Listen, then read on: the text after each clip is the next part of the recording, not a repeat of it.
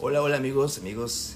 Este, esta es una transmisión en vivo especial eh, porque, eh, como se pueden dar cuenta en el IGTV de hoy, hubo muchos problemas técnicos y este, yo sé que muchos no pudieron captar eh, mucho de lo que estábamos hablando, así que decidí hacer este en vivo rápido para comentarles pues de lo que estuvimos hablando, ¿no? Entonces, hoy estuvimos hablando acerca de el querer y el amar. Entonces, ¿qué diferencia hay o qué onda con esto, no? Entonces, esto se debe a que en algún momento de nuestra vida siempre nos preguntamos si me aman, si me quiere, o si tal vez lo o la quiero, o lo o la amo. Entonces puede ser un tanto difícil contestar la pregunta o que nos la contesten. Porque para saber esto, primero tenemos que conocer qué es el amor, o quién es el amor, decíamos en el programa pasado. Y pues muchas preguntas quedaron en el aire desde eh, la vez pasada, como si el amor se acaba, si es incondicional, si puedo amar a un amigo, si se puede amar o querer a la familia, a los padres. Y entonces todas estas dudas vienen porque eh, las formas en que amamos a diversas personas es distinta y distan de ser iguales. O sea, entonces cuando nos preguntamos qué onda con esto, ¿no? Eh, y lo primero que debemos hacer es tratar de entender quién es el amor. Y la Biblia nos habla mucho de esto, en verdad, toda la Biblia desde el inicio nos habla de amor. Entonces, enfatiza en tres aspectos que les estuvimos diciendo. El primero es que Dios es el amor. ¿sí? La esencia del Dios que adoramos, la esencia de nuestro Dios, su carácter, su naturaleza misma y la razón por la cual solamente Él debería ser llamado el único y verdadero Dios es que su núcleo, su esencia es amor. ¿Sí? En su, en su núcleo el amor ocupa un espacio infinito y todo lo que él hace es motivado por esto. Entonces, para empezar tenemos eso, ¿no? Que Dios es amor. El segundo aspecto que enfatiza la Biblia es que fuimos creados por amor, ¿sí? Entonces, aunque él en su omnisciencia sabía que íbamos a fallar, él no, eso no lo paró para expresar su amor creándonos. Y, y esto este, queda en la primera carta de Pedro, donde se nos habla del plan de Dios que había hecho para nuestra redención. Él ya sabía que íbamos a fallar y desde antes de la fundación del mundo, él ya tenía un plan para que nosotros pudiéramos eh, pues, ser redimidos, ¿no? Y tercero, la prominencia del amor, que esto es de lo que más me gusta. Y vamos a 1 Corintios 13, del 1 al 8, dice, si yo hablase lenguas humanas y angélicas y no tengo amor, vengo a ser como metal que resuena o címbalo que retiñe. Y si tuviera profecía y entendiese todos los misterios y toda ciencia, y si tuviese toda la fe de tal manera que trasladase los montes y no tengo amor, nada soy. Y si repartiese todos mis bienes para dar de comer a los pobres, y si entregase mi cuerpo para ser quemado y no tengo amor, de nada me sirve. Entonces, el amor es el escalón más alto que todo cristiano, todo creyente debe eh, pretender alcanzar. ¿Sí? Es, es, el grado máximo, de, de, al que tenemos que llegar. Pero en sí mismo, ¿qué es el amor? Platicamos con Adriana y con Renata, ¿qué es el amor? Y este... Y aquí mismo, primera, primera de Corintios 13, del 1 al 8, perdón, del, ¿de cuál es? Del 4 al 8, se nos viene una descripción muy exacta de lo que es el amor, pero yo lo, lo, leí con un cambio. Eh, si la Biblia dice que Dios es amor, entonces, esta descripción no es solo del amor como sustantivo, es de Dios, ¿sí? Y le puse así, Dios es sufrido, es benigno, Dios no tiene envidia, Dios no es captancioso, no se envanece, no hace nada indebido, no busca lo suyo, no se irrita, no guarda rencor, no se goza en la injusticia, mas se goza de la verdad. Dios todo lo sufre, todo lo cree, todo lo espera, todo lo soporta. Dios nunca deja de ser, pero las profecías se acabarán y cesarán las lenguas y la ciencia acabará. Y esto es el amor, señores. El amor es sufrido, benigno, no tiene envidia, no es cantaxioso, no se envanece, no hace nada indebido, no busca lo suyo, no se irrita, no guarda rencor, no se goza de la injusticia. Todo lo sufre, todo lo cree, todo lo espera, todo lo soporta. El amor no deja de ser. Y por eso comentaba yo el programa pasado que el amor es un conjunto de sentimientos en realidad incómodos, ¿sí? Porque el amor es totalmente sacrificial, es un sacrificio. Porque el amor no tiene nada que ver contigo, eh, tiene que ver con la otra persona. Y yo creo que esta es la diferencia entre querer y amar. Cuando tú quieres a alguien es por cómo te hace sentir, por cómo te sientes con, o con él o con ella, Pero cuando tú amas a alguien es como tú quieres que, que esa persona se sienta.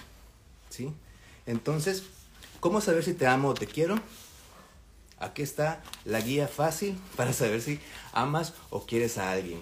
Y bueno, yo creo que en realidad no importa cómo definamos nuestros sentimientos hacia los demás, si no están fundados en la fuente de amor, ¿sí? En Dios. Es como querer prender una, una bombilla de luz sin conectarla a la corriente eléctrica. No podemos, no podemos expresar amor si no vamos a la fuente de amor para tener amor. ¿Sí? Tampoco podemos experimentar el amor si no nos conectamos a la fuente de amor. No podemos eh, amar ni podemos sentirnos amados. Entonces mucha gente cree que ama, pero en realidad tiene un sentimiento bonito hacia alguien, pero no, eso no es amor. Y bueno, comentábamos que los griegos pensaban que hay tres tipos de amor. ¿sí? El amor agape, el amor eros y el amor fileo. Y aquí es donde podría entrar esta, esto de la definición de, eh, de querer y amar. Dice el amor agape, que es el perfecto amor.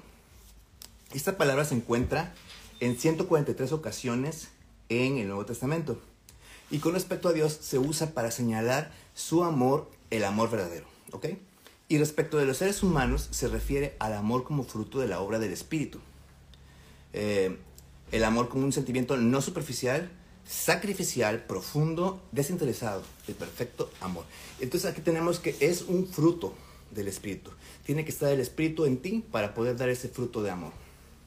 También nos clasifican como el amor eros, que es el amor al cónyuge o a la pareja, y el amor fileo, que es el amor a la familia y a los amigos, que podría ser como el querer.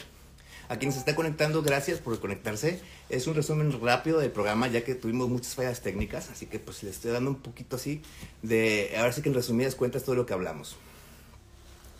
Eh, entonces el amor fileo, por ejemplo, es el amor a la familia y los amigos y se encuentra en el Nuevo Testamento solo 25 veces y señala un tipo de sentimiento no tan profundo como el agapao y por eso en ciertos contextos se prefiere traducirlo como querer y no amar. Sin embargo, hay muchas personas que difieren de esta traducción porque eh, en algunos momentos también uh, utilizan la palabra fileo para decir, eh, para cuando Dios dice Dios uh, amó a su hijo y usa fileo, entonces ahí hay como que discrepancia entre que si son sinónimos o si uno vale más que el otro. Pero bueno, el amor es incondicional, comentábamos esto y llegamos a la conclusión de que sí es incondicional cuando viene de la fuente verdadera, de la fuente correcta, cuando viene de Dios, cuando Dios está en ti y puedes amar a alguien y es incondicional. Cuando el amor es condicionado es porque no conoces el amor. Cuando el amor es condicionado es porque es un amor o un sentimiento que viene de ti. Y entonces no es, este, no es en realidad el verdadero amor. Em, la conclusión a la que yo llego también es que si tu amigo, tu pareja, tu familia o tú mismo no conocen a Dios, no van a poder amar o querer a nadie de la forma correcta, ¿sí? Porque Él es la fuente del amor, Él es el amor. Entonces, así de fácil y así de sencillo. Entonces, eso fue prácticamente todo el tema. Y después tuvimos a Juanita, bueno, tuvimos a Juanita Utrera también hablándonos de las finanzas, las finanzas del reino. Y ella nos, ella nos habló hoy de la función de Dios y la función del ser humano con respecto a, a esto, al dinero. Y con respecto a Dios, ella nos dijo que Dios es el dueño. Eso nos tiene que quedar claro. Dios es el dueño del oro y de la plata y lo pone por escrito en Ageo 2.8. Así que puedes ir a Ageo 2.8 para que lo leas. Y también dice que Él tiene el control. Y esto lo sabemos todos. Dios tiene control de todo. Entonces, el Salmo 135 dice, Dios hace lo que quiere en el cielo y en la tierra. Así que es su voluntad lo que Él hace. 3. Él provee para nuestra necesidad y lo puedes constatar en Filipenses 4, 19. Entonces las funciones de Dios con respecto al dinero son prácticamente todos beneficios de nosotros. Él es nuestro Padre y es dueño de todo. Entonces, quiere decir esto que somos dueños de todo con Él. O sea, no, no hay que preocuparnos. Él tiene el control y Él provee para nuestras necesidades. Entonces, ¿de qué nos preocupamos? Hablábamos de que luego andamos correteando la chuleta, como, como luego se dice comúnmente, cuando deberíamos estar preocupados en otras cosas. Él nos provee. Y las funciones del ser humano es ser fiel administrador y ser leal. Porque el humano, eh, pues, pareciera que está eh, hambriento de ese poder de dinero y hace que se corrompa. Y así es el humano. Eh, corrompe sus, sus este, principios y todo cuando se ve como con la eh, oportunidad de engrandecerse, ¿no? En cuanto a riquezas. Entonces, tenemos que cuidar mucho eso para poder eh, tener más, porque también la Biblia dice que, que, que si no sabes administrar, pues no se te va a dar, o sea, porque pues no, no vamos a perder dinero, ¿verdad? En el reino. Así que, pues espero que les sirva este pequeño resumen. Eh, en Facebook se ve perfecto, digo, se oye perfectamente, estuve escuchando un ratito, y ahí lo pueden encontrar sin problema. Así que nos vemos la próxima semana y espero que si tengan preguntas, eh, comentarios, nos los hagan llegar. Eh, y nos estamos hablando. Bye.